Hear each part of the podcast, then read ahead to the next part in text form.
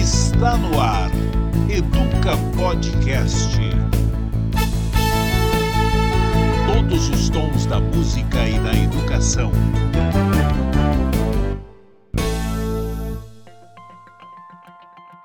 Olá, começa mais um Educa Podcast. Eu sou Adriana de Barros e, como nossos ouvintes já sabem, a cada semana conversamos com um músico e um educador sobre os temas mais importantes para a educação brasileira e mundial. No episódio de hoje, nossos convidados são a cantora e compositora mineira Roberta Campos e o vice-reitor do Centro Universitário ENIAC, Pedro Guérios. Em pauta, a autonomia dos estudantes em todas as fases, do ensino básico ao superior. Antes de mais nada, muito obrigada por estarem aqui com a gente, terem aceitado o nosso convite. Tudo bem, Roberta? Tudo bom, Adriana. Prazer enorme receber o convite seu de participar do podcast. Prazer te encontrar aqui, Pedro. Muito legal. Obrigada por esse momento aqui para a gente conversar um pouquinho. E você, Pedro, tudo certinho? Tudo bem? Obrigado, Adriana. É um prazer estar com vocês também. Um prazer estar com a Roberta aqui para falar um pouco sobre educação e sobre um tema que eu acho que é importantíssimo e, e pouco conversado, que é a autonomia do estudante. Bom, vamos lá para uma apresentação dos nossos convidados. A Roberta Campos é mineira de Caetanópolis, Minas Gerais. Não tem nada a ver com Caetano Veloso. A cidade tem o nome de um dos fundadores, que é o Coronel Caetano Mascarenhas, né, Roberta? É isso mesmo. Ele emancipou esse bairro que chamava Cedro anteriormente e se homenageou, que inclusive também é a cidade de Clara Nunes. Bom, a Roberta é uma das principais revelações da MPB, cantora e compositora, lançou em 2008 seu primeiro álbum, Para Aquelas Perguntas Tortas. Esse álbum tem algumas particularidades. É um disco com composições autorais, gravado de forma independente, com encarte produzido pela própria Roberta e distribuição compartilhável nos meios digitais, livre de direitos autorais. Cada vez mais reconhecida no Brasil e no exterior, Roberta Campos teve a sua primeira indicação ao Grammy Latino em 2016, na categoria de melhor álbum de MPB com o disco Todo Caminho é Sorte. Com mais de 10 anos de carreira e também shows realizados na África e em Portugal, Roberta coleciona sucessos como Abrigo, que foi trilha sonora da novela Outro Lado do Paraíso, Minha Felicidade, tema de abertura da novela Sol Nascente, Todo Dia, trilha da novela Órfãos da Terra e também uh, De Janeiro a Janeiro, uma canção gravada em parceria com Nando Reis e que alcançou a marca de mais de 40 milhões de streamings e os primeiros lugares lugares nas rádios de todo o Brasil. Recentemente, lançou o belíssimo EP Só Conheço o Mar, novamente com músicas autorais e com a produção em parceria com Sérgio Fuad. O próximo disco da Roberta vai ser lançado em 2021. Esse disco seu, Roberta, você produziu ele durante o isolamento social, não é isso? É isso mesmo. Eu comecei a compor bastante depois de um, um primeiro momento assim que dei uma, uma bloqueada na criatividade. Eu comecei a compor depois assim e tive essa ideia, essa vontade de me comunicar com o público, me conectar com os meus fãs através dessas canções que elas passam esse sentimento meu dentro desse período de isolamento, né? Isolamento a dois, isolamento de um casal e o isolamento em mim mesma. São cinco músicas, é, produzi junto com o Sérgio Fuad, como você falou, que já venho dessa história da produção desde 2008, só que de uma forma diferente, né? Porque naquela época que eu fiz em 2008 foi meio que artesanal, eu gravei em casa, eu comprei o equipamento e fui aprender a fazer. Na época eu não tinha dinheiro e recebi uma grana de uma cantora que gravou duas músicas minhas e coloquei na internet. Depois levei esse disco numa rádio de São Paulo, começou a tocar uma faixa e eles me apresentaram para a DEC. Daí eu peguei essas canções, chamei o Sérgio para produzir comigo aqui em São Paulo em quatro dias maravilhosos e muito felizes, assim que foi uma válvula de escape para mim depois de um período totalmente isolada. Com toda a segurança fomos para o estúdio, chamei os músicos aqui da cena paulistana, fizemos uma pré-produção em casa antes, depois levamos para o estúdio para gravar essas canções assim bem desenhadas. As músicas elas têm um jeito diferente de arranjo. É engraçado que durante esse período, mesmo tendo esse isolamento do mundo, assim, eu tive a necessidade de ter músicas escritas de uma forma um pouco diferente, com mais palavras, arranjando as canções com mais presença, assim, são arranjos mais cheios, exceto a música Tudo Vai Ficar Bem, que é a última canção do EP,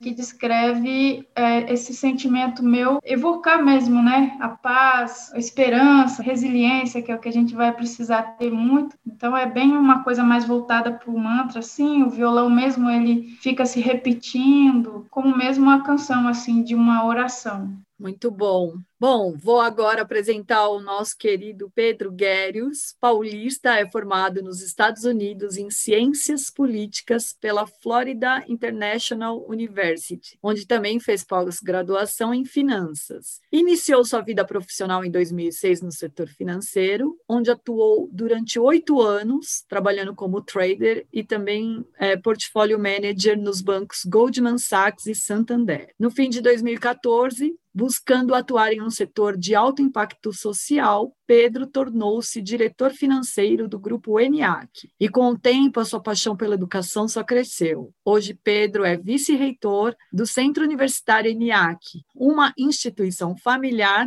sediada em Guarulhos, são Paulo, em que atua na área de educação básica e superior. Além de ser fascinado por inovação, educação e empreendedorismo, Pedro é montador de Legos. Muito legal, Pedro. É isso aí. Tem um filho de seis anos que é, reacendeu essa chama aí de, de, montar Lego. A gente monta tudo que você pode imaginar, especialmente a gente está numa fase Star Wars agora. Então, estou montando um monte de Lego de Guerra nas Estrelas aqui. Bom, a gente vai falar mais sobre isso, mas a gente continua com a Roberta falando sobre a autonomia dela nesse primeiro álbum que você fez ele totalmente autoral, é, do jeito produziu, do jeito que você queria, com encarte, ainda suponho, sem grandes experiências, porque foi seu álbum de estreia, né? Quando você, Roberta, estava criando esse trabalho, fazendo esse álbum, é, você teve percepção dessa autonomia e como é que foi o processo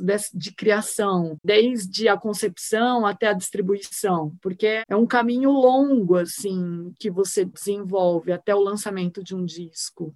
Eu confesso que assim a, a minha vontade foi muito grande a necessidade de mostrar essas músicas para as pessoas que eu comecei a fazer e trilhei na minha cabeça alguns passos sem muito entender esse direcionamento que eu estava dando, sabe? Porque me veio na cabeça assim, eu quero fazer um disco, não tenho dinheiro. Recebi o dinheiro, compro um equipamento, daí eu consigo fazer mas eu fui aprender. Então foi tudo muito corajoso. Então fui procurar no YouTube é, alguns vídeos para que eu estudasse esse violão e, e, me desenvolvesse um pouco melhor, porque era somente eu que ia gravar esses instrumentos. E daí falei, mas eu quero um voz, violão e quero um cello tocando, ou um violino tal. E pensei, não vou ter dinheiro para fazer isso. Então comprei um controlador MIDI. Então era possível que eu gravasse o som desse violoncelo. Então eu fui descobrindo passo a passo, assim, como que eu faço o encarte? Então, é, comprei essa mesa digitalizadora, impressora, guilhotina, um grampeador grande, e era o que eu pensei primeiro. Aí, depois que eu fiz o disco, aí comecei a vender no Orkut. E pensei, tem vários blogs que o pessoal divulga música, mas eu entrei em contato e falei assim, olha, eu quero que você coloque o meu disco pro pessoal fazer download. Aí, quando eu digitei, eu lembro um dia o meu nome no, no Google, assim, apareceu um monte de capa do meu disco. Eu, caramba, mas espalhou bastante, né? E comecei ali também no Orkut e no MySpace, que eu ficava todo dia, várias horas por dia, enviando essas músicas para as pessoas, os links, né? Eu comecei a divulgar os meus shows. Meu primeiro show tinha seis pessoas, que foi o, lançamento, assim. Eu não tinha público ainda, né? Aí levei na Nova Brasil, que foi um, um outro passo que eu tive, que foi a, uma amiga que falou: ah, leva na Nova Brasil, toca MPB lá e tal. Se ele tocar, eu acho que ela falou até de brincadeira, assim, sabe? Se ele tocar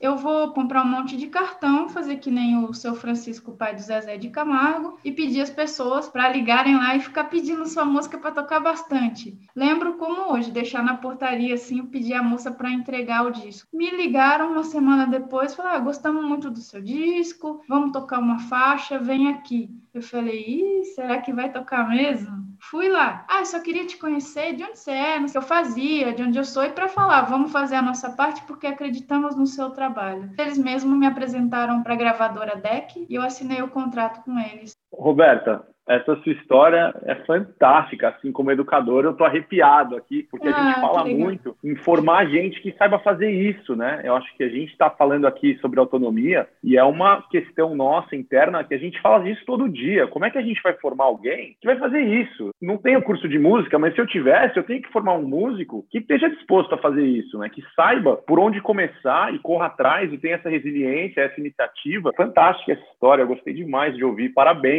parabéns mesmo mesmo, porque é uma história incrível. Obrigada. E sabe, Pedro, tem um, uma parte dessa história assim que, que vem um pouco antes, que é muito interessante também. Porque eu sempre quis tocar violão, a partir do momento que eu vi meu tio tocar, que eu tinha uns 5 anos de idade. Mas foi até de uma forma um pouco ruim, assim, o meu início e ao mesmo tempo foi a minha primeira fase, assim, que a música, eu digo que a música me salva todo dia, né? Então foi a primeira vez que ela me salvou demais, assim, que meus pais se separaram, fui morar com meus avós e eu ficava muito triste pelos cantos. A minha tia falou: vamos lá no Celhão, que era um vizinho da minha avó, né, que tocava violão, para ele te ensinar a tocar. Então ele me ensinou três acordes, depois eu fui me virar sozinha, assim. Eu, a minha cidade é uma cidade bem pobre, onde a cultura assim é muito difícil de chegar, não tem biblioteca, não tem livraria, não tem loja de disco, e eu sempre busquei muito isso. E eu construí tudo para que eu pudesse chegar a ter a minha carreira e ter a minha música. Eu aprendi a compor para ser uma artista completa também. Ô Pedro, a Roberta falou aqui de coragem. Você foi um cara corajoso também, porque assim, seja na música, no setor financeiro, pelo qual você passou, ingressou na educação, eu queria saber de você como é que a autonomia favorece uh, o desenvolvimento educacional, intelectual, profissional. A Roberta deu vários exemplos aqui, né, de como isso aconteceu na vida dela. Como essa autonomia deve ser estimulada nas escolas? Então, eu acredito muito que ensinar a criança, ensinar a pessoa a ser, né? Como é que a gente ensina que a criança cuide de si? Isso é um, um início muito importante na vida de toda criança. Em qualquer metodologia que a gente for olhar, seja Montessori, seja nas escolas mais tradicionais, a gente tem essa preocupação em ensinar a criança a cuidar de si, cuidar dos amigos a cuidar do seu ambiente, de aprender a ser, né? Como é que eu viro uma pessoa e de eu conseguir fazer aquilo que eu quero. Porém, quando a gente entra na escola, muitas vezes a gente senta numa sala e fica ouvindo um adulto falar agora você vai fazer isso, agora você vai fazer isso, agora você vai fazer isso. E essa receita de bolo, vamos dizer assim, ela está funcionando cada vez menos no mundo que a gente vive, né? Tem um exemplo é, da Roberta, é muito claro que é preciso essa autonomia e essa capacidade de iniciativa, de querer fazer. Mas hoje, o motivo pelo qual eu fiquei arrepiado aqui é porque se você é engenheiro, você vai ter que ter essa autonomia e essa iniciativa e essa vontade de resolver. Não tem mais um caminho tão claro traçado para todo mundo. Se você é advogado, o advogado muitas vezes é empreendedor,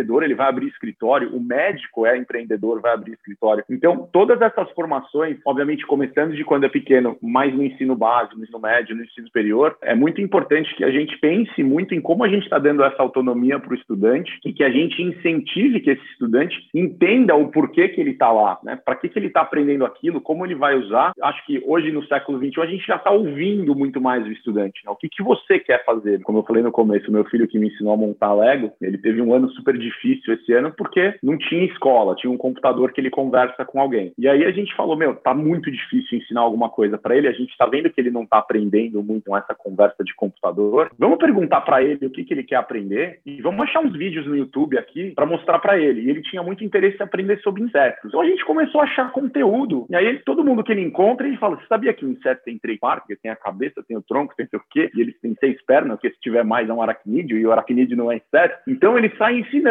agora para os outros isso, mas veio dele. Falar, não, eu não quero aprender sobre o que os caras estão me ensinando, eu quero aprender sobre insetos. E a gente vai fazendo as coisas agora, né? Muito mais possível. Então, acho que a evolução do papel da escola e do professor é de ser um guia. Pergunta o que, que você quer aprender. Ah, então eu vou te ajudar, o caminho é por aqui, vamos lá. E você falou muito de coragem, é importante coragem de todos os lados, né? O professor tem que ser muito corajoso para poder olhar para si mesmo e falar, bom, o meu conhecimento não basta para essas crianças, eu preciso dar para eles mais, eu preciso abrir esse mundo aqui para eles, sair um pouco da frente da lousa e deixar os alunos é, tocarem o seu próprio avanço acadêmico, digamos assim. Então, acho que coragem é uma palavra importante para todo mundo, né? O maior desafio que existe para mim hoje é trabalhar com educação no Brasil. E eu, pô, não vim para esse planeta para não ter desafio todo dia, né? Vamos o mais difícil. Se não for assim, eu não quero. Então, é, coragem é importante, mas assim a gente sabe que tem um propósito, sabe que tem impacto social de verdade. Que eu não sentia que eu tinha essa relevância, digamos assim, no mercado financeiro, é, no meio educacional. Com certeza, eu sinto que tudo que a gente está fazendo tem um impacto enorme na vida das pessoas. E o que a gente conseguir melhorar nesse ponto de vista, a escola precisa ser reformada e repensada e transformada. Então a gente está nessa batalha lá no INEAC e eu estou vivendo essa essa loucura, mas está muito bom, está sendo assim uma experiência incrível. O Pedro falou aqui que tem que ter coragem. A gente está falando de coragem, porque a gente, Roberto, encontra algumas dificuldades no caminho, porque assim, lá pesquisar, ver é um caminho, mas que a gente encontra alguns empecilhos, né? Mas você na sua obra você expressa muita criatividade e isso deve ter também te ajudado a repensar e se reinventar em momentos difíceis. As pessoas falam de reinvenção agora para os artistas nesse momento de pandemia e eu sempre discordo, porque eu acho que o artista, ele é um profissional que está se reinventando a todo momento, justamente até pelos formatos de música. A gente passou por vinil, CD, streaming, enfim, vem se reinventando já há algum tempo. Porque assim, não é fácil, não é, não é que você fez uma música e a música está na novela. Você é a rainha das novelas, que a gente sabe. Mas tem, né, um processo árduo, né? Na verdade, eu quando falei para vocês que eu aprendi a compor, porque eu precisava disso para ser a artista que eu buscava, assim, é, essa forma de, de me expressar me ajudou a falar comigo mesma. Então, que nem eu entrei nesse momento agora desse isolamento e fiz essas canções, não foi antes é, muito pensado assim, ah, vou criar agora um disco e vou fazer. Ele começa a acontecer e depois eu tenho uma ideia. E aí sempre tenho uma ideia para alguma coisa, mas tudo acaba vindo, é, na maioria das vezes, a partir da canção. Inclusive, esse EP ele tem uma sonoridade diferente. E essa sonoridade veio para o momento que eu vivo, assim, não é, é, Eu concordo com isso que você falou, não, não foi que eu criei para esse momento. As canções são canções mais introspectivas, então elas pediram uma intensidade um pouco diferente das coisas que normalmente eu faço. Uhum. Ô Pedro, tem muita diferença na autonomia e criatividade entre os alunos do ensino básico e do ensino superior? Você enxerga isso? Eu entendo que a gente, no ensino básico, pode fomentar muito mais essa autonomia e tem muito mais oportunidade para isso, até com a nova BNCC. Hoje é possível que você, no ensino médio, o aluno já escolha algumas trilhas que ele quer estudar. Então, a gente, por exemplo, já tem trilha de empreendedorismo para aquele cara que sabe que tem essa pegada de empreendedor e quer seguir. Tem a trilha do vestibular para quem já sabe que quer fazer vestibular e vai prestar vestibular e quer fazer universidade, já sabe mais ou menos qual curso. Tem uma trilha da saúde saúde, que é para quem quer entender melhor a área da saúde, das ciências naturais. Tem uma trilha de administração, tem inclusive uma trilha de música. Tem um, um rapaz, inclusive, que estudou com a gente, que ele construiu a própria guitarra. Ele fez uma guitarra do zero, assim, montou ela inteira. Então, existem as, existe essa possibilidade hoje na BNCC de você permitir que os alunos escolham um pouco melhor o que, que eles vão fazer e tenham essa facilidade. No ensino superior, normalmente, né, um dos motivos pelos quais eu fui estudar fora do Brasil é porque eu não tinha a menor ideia do que, que eu queria fazer quando eu tinha 17 anos e tinha que fazer faculdade. E eu vi todos os meus amigos assim, tinham certeza, eu vou fazer engenharia mecânica. Eu falei, qual a diferença da engenharia mecânica para civil, para elétrica? Eu nem sei a diferença, você já sabe qual engenharia que você vai fazer. E quando eu fui para lá 20 anos atrás, no Brasil hoje está mudando um pouco, mas lá você começa uma faculdade assim, eu vou fazer faculdade. E você tem dois anos para avisar a faculdade o que, que você vai fazer no final. Então você passa dois anos descobrindo. fiz curso de contabilidade, mas fiz curso de marketing, fiz curso de economia, mas fiz curso de química, eu fui fazendo aulas, né, entendendo o que, que é que eu ia fazer no final. E aí, no fim das contas, eu estava em dúvida se eu ia fazer alguma coisa voltada para a área de finanças ou de ciências políticas. Acabei fazendo ciências políticas, assim que eu me formei, percebi que eu tinha errado e fui fazer uma pós em finanças. Mas eu tive várias oportunidades de mudar de ideia durante o meu processo educacional de ensino superior, que hoje ainda é muito difícil. Você entra em um curso, dependendo da instituição que você entra, você tem que fazer vestibular de novo para trocar para outro curso. Né? Então a gente tenta ter muito disso de falar, bom, não importa, vamos fazer um básico aqui. Vamos ter certeza que você sabe o que você quer fazer da vida. Então a gente gasta muito tempo com isso, com quem já está na faculdade, para falar, ó, vamos entender aqui o que, que você quer de carreira, aonde você quer chegar, e aí a gente desenha um mapa junto de como você, você vai chegar lá. Vamos ter certeza que você sabe se comunicar muito bem, seja de forma escrita ou de forma falada, e vamos ter certeza que você sabe um pouco de aritmética aí, vamos ter certeza que não ficou nenhum buraco muito grande na tua matemática. E a partir dali, a gente entende melhor, ah, qual é a engenharia que faz sentido para você? Essa, você já trabalha nessa área, você já trabalhou, você já fez esse estágio, então vamos construindo essa formação juntos. Mas eu acho que nesse sentido, o ensino superior no Brasil tem que quebrar muita parede ainda. Enquanto que no ensino básico, é, especialmente no médio com essa nova BNCC, a gente está conseguindo ter essa facilidade é, de entregar a autonomia para o aluno. Falar, vamos lá, cara, o que, que você quer fazer? Me diz e eu vou te ajudar a gente construir essa trilha para você navegar. Roberta, fazendo um paralelo a isso, eu queria saber se isso acontece também no seu processo de criação, se você vai nessa linha que o Pedro disse, que é o básico, né, entender e depois avançar em algum sentido, ou você já vai certa do que você quer. Todas as vezes que eu leio um release de um disco novo, quando a produção é do próprio artista, eu penso, esse disco tá como ele quer, porque eu acho que quando tem um produtor envolvido, ou você tem que estar tá muito em sintonia, né, com o produtor, ou eu acho que o trabalho não deve sair do jeito que você imaginava. Eu fico pensando nisso. Todas as vezes que eu vejo o Atakai com o John, eu consigo ver que o disco saiu do jeito que eles queriam, né? Porque eles têm aquela intimidade de casal e tal.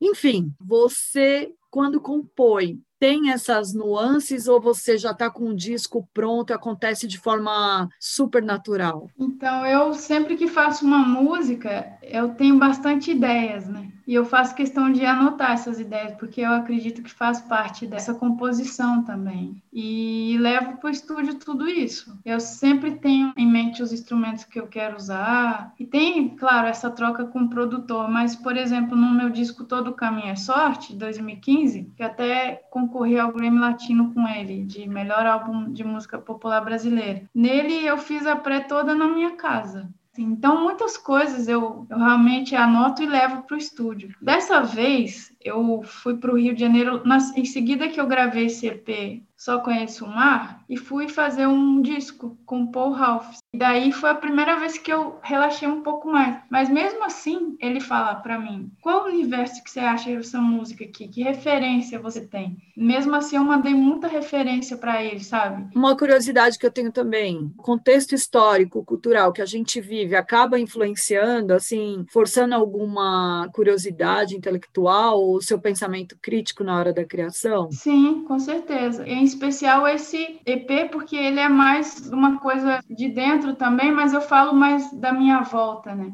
Eu gosto de falar de amor, gosto de falar de coisas boas, e até foi o motivo que eu deixei esse disco que eu fiz com o Paul House para lançar depois que passar esse período dessa tempestade, assim, porque é um disco que conta outra história. Ele fala de resiliência, de amor, é um disco mais solar, assim, não tinha a ver com esse momento agora. E por isso eu inverti essa bola. Eu falei, ah, vou fazer o EP para falar do meu período dentro desse isolamento, e daí quando terminar tudo eu puder ir para a estrada para cantar essa resiliência e esse amor para as pessoas, eu lanço o disco. Ô Pedro, eu falei isso para ela porque assim a gente tem muita informação e desinformação, né, em tempos de redes sociais, de internet, uma avalanche de assuntos que nem sempre são positivas. Como orientar o aluno para que ele seja autônomo e ao mesmo tempo crítico em relação ao pensamento, à mentalidade coletiva, né? Porque muitas vezes essas verdades são revestidas de algo,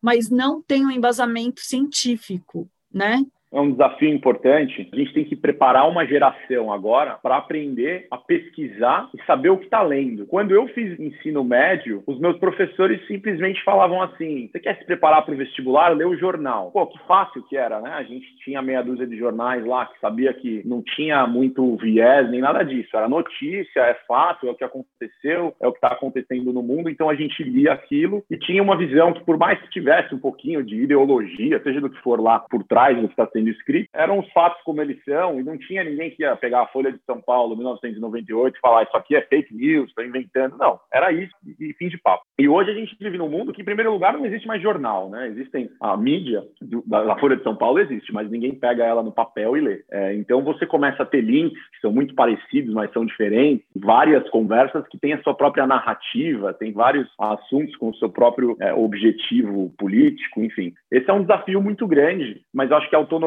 passa muito por isso, né? O mundo é esse, cara. Vamos lá, como é que a gente vai navegar isso daqui? Aonde que você vai procurar a informação é, para chegar na verdade, né? Como é que você vai encontrar essa verdade? E isso é um assunto que é muito discutido é, desde pequenininho com os alunos. Hoje é uma coisa que tem que acontecer muito, tem que acontecer dentro de casa também, né? Falar como é que é, o que que você ouviu? Vamos falar do coronavírus, o que que é isso? Vamos ouvir aqui um vídeo de é, um médico do Einstein, do Sírio, porque esses caras também estão falando coisas diferentes. E vamos nós juntos aqui, você e eu, filhão, ver o que que é o coronavírus, entender por que que tem gente falando mal da vacina. Vamos ouvir mais, vamos entender como é que uma vacina funciona. Então é importante que a, as pessoas estejam dispostas a mergulhar muito mais a fundo nos assuntos. Então, sem dúvida nenhuma, eu acho que esse é o maior desafio da educação no século XXI. A gente está com um monte de desafio aí, mas é, ter certeza que a gente está formando alunos e humanos e adultos que são capazes de discernir entre é, o que, que é barulho e qual é a verdade que está ali naquela mensagem.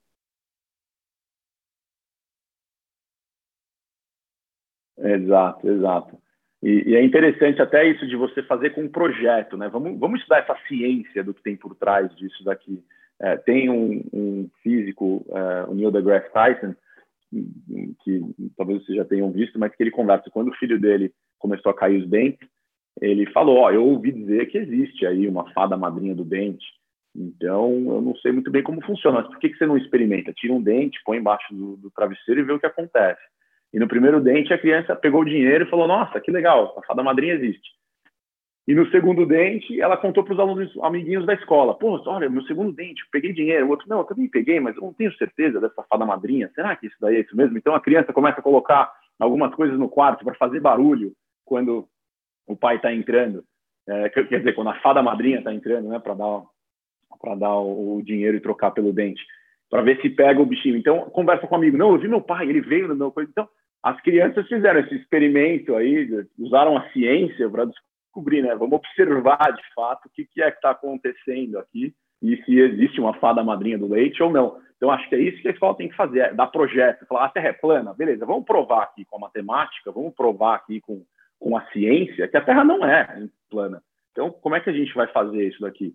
É, isso é muito importante na educação que ela seja prática, né? que ela seja útil de verdade. Eu acho que a gente tem que estar num lugar onde a gente questiona tudo, né? como educadores, como músicos, como jornalistas, a gente tem que questionar tudo que a gente ouve. Vigio muito para ser assim, como meu filho ele me faz uma pergunta e como pai, muitas vezes a gente vai lá e responde. E o que eu estou tentando fazer cada vez mais é falar o que, que você acha? Por que, que seria assim? Qual é a tua opinião sobre esse assunto? Vamos pensar aqui junto, vamos desvendar isso aí junto, em vez de eu só te dar uma resposta pronta. Até para ele criar essa mentalidade de não esperar esperar uma resposta nem do professor e de outro adulto, né? Que seja ele mesmo pensando por si só, chegando às suas próprias conclusões, analisando tudo que ele está entendendo ali como os fatos. Ô, Roberta, e você acha que a música, também o artista, tem como é, contribuir para uma educação efetiva, não só na sala de aula, mas também para o dia a dia das pessoas, nisso que o Pedro acabou de dizer, de dar esse embasamento também? Você acha que a música é capaz disso e o artista? Eu acho, e acho super importante que nós artistas usemos com responsabilidade, né? Porque a gente é formador de opinião, então é, eu sempre até tomo cuidado nas minhas redes, assim, de, de falar de, sobre coisas que eu realmente tenho consciência, tenho segurança e, e acho que, que é legal passar para frente, porque as pessoas vão te ouvir e vão ouvir como se aquilo fosse uma verdade. E esse, isso que o Pedro falou, eu acho uma forma bem interessante de passar para as pessoas no geral, assim, né? Que elas tenham essa autonomia mesmo de saber, de ir lá e testar e, e tomar suas próprias conclusões de que aquilo é aquilo mesmo. Que muitas vezes você vê uma opinião que começam a replicar assim, mas não tem nem consciência do que estão falando, sabe? Não tem essa coisa de pensar e de imaginar se e pesquisar mais para ver se é aquilo mesmo que eles estão dizendo, que estão acreditando. Eu acho super importante o nosso papel, e principalmente nesse momento, assim, de ter bastante consciência. Ô Pedro, você no começo da nossa conversa, você disse que o seu maior desafio seria ser um educador no Brasil. Como é que você vê hoje? Consegue fazer um balanço desde quando você começou para hoje? Como o ensino no Brasil está desde que você começou? Eu tenho uma visão mais clara, onde eu tenho muito contato com outros reitores e mantenedores e pessoas que mexem com educação, e a gente está trabalhando muito e está vendo muita gente trabalhar em prol de ter mais ciência, mais tecnologia, mais matemática nos currículos. O próprio fato da BNCC ser uma, uma coisa mais flexível, que vai permitir que a, escola e o professor tenham autonomia, que vai é, permitir que a gente faça faça coisas um pouco diferentes do que o que foi feito no passado, porque a gente sabe que o que a gente tinha trouxe a gente para onde a gente está. Então a gente precisa criar uma coisa nova que consiga levar o Brasil para frente, para um futuro melhor. Eu vejo muita gente engajada, eu vejo realmente é, bastante coisa acontecendo nesse sentido. Ao mesmo tempo, 2020 me deixa muito triste porque eu enxergo que a educação no Brasil ela foi julgada pela sociedade como não essencial. Ninguém está na escola, é o país país que está mais tempo sem gente na escola, e eu entendo que isso é culpa minha, mas eu entendo que isso é culpa da nossa sociedade. Falou, tá tudo bem, deixa as crianças sem irem para a escola mesmo, só no Brasil por tanto tempo. Porque, para mim, educação é essencial, é o primeiro da lista. Ô, Roberta, o que, que, você acha? Você acha que o online vai permanecer e vai ser uma ferramenta mais para o artista, além do show presencial? Ou você acha que isso vai deixar de existir? Eu acho que vai ter uma adaptação, assim, para que essas lives continuem, sim. E eu acho até interessante. Esses dias mesmo, até foi remarcado, uma live que eu vou fazer que vai ser lá nos Estados Unidos, vai ser transmitida num pub. E eu falei, olha que legal, eu vou chegar lá já tão logo, e eu venho articulando isso há muito tempo, mas eu já vou chegar um pouco antes do que eu imaginava. Acho super legal essa forma de chegar em outros lugares através dessas lives. Achei uma ideia fantástica. Ao mesmo tempo, o presencial é insubstituível, né? Você se juntar ali com as pessoas e estar tá olhando nos olhos dela para fazer o seu show é outra coisa, assim. Você precisa mesmo dessa energia, além de todos os profissionais que tem por trás desse trabalho e que se eu continuasse fazendo a maior parte dos meus shows com live, muita gente vai ficar sem trabalho, assim, inclusive nos teatros. Então eu acho sim que é uma ferramenta que vai continuar. Achei muito interessante como esse, esse fato que eu falei que vai acontecer para mim e quero fazer isso em outros lugares também, como uma primeira entrada assim no, no país ou em alguma cidade que eu não puder ir tão logo, mas depois eu, eu quero ir pessoalmente, assim, que realmente não tem como substituir o presencial. Estamos chegando aqui ao final da nossa conversa, torcendo para que tanto na educação quanto na música nada fique de lado, né? Porque entristece a gente ouvir Pedro você falando isso, né? Porque a gente sabe que se tem algo que não pode ficar de lado na nossa vida é educação, né? Então tomara que também, assim como na música, as lives tenham vindo para ficar, na educação a gente tenha também uma gama aí de oportunidades, né, para aprender de todas as maneiras. Mas antes de terminar, eu ia para nossa pergunta que a gente faz para todos os convidados, que é em uma frase, eu quero que vocês digam o que é a educação. Quer começar, Pedro? A educação é a estrada que nos leva quem somos, a quem queremos ser. E para você, Roberta? A educação, para mim, é, é a liberdade da nossa mente. Muito bom. Super obrigada, Roberta. Muito obrigada, Pedro. Este foi o Educa Podcast. Todos os sábados, às 11, você vai ouvir histórias, debates e as conversas entre músicos e educadores. Acompanhe o Educa Podcast no Spotify, YouTube ou em seu agregador de podcast preferido.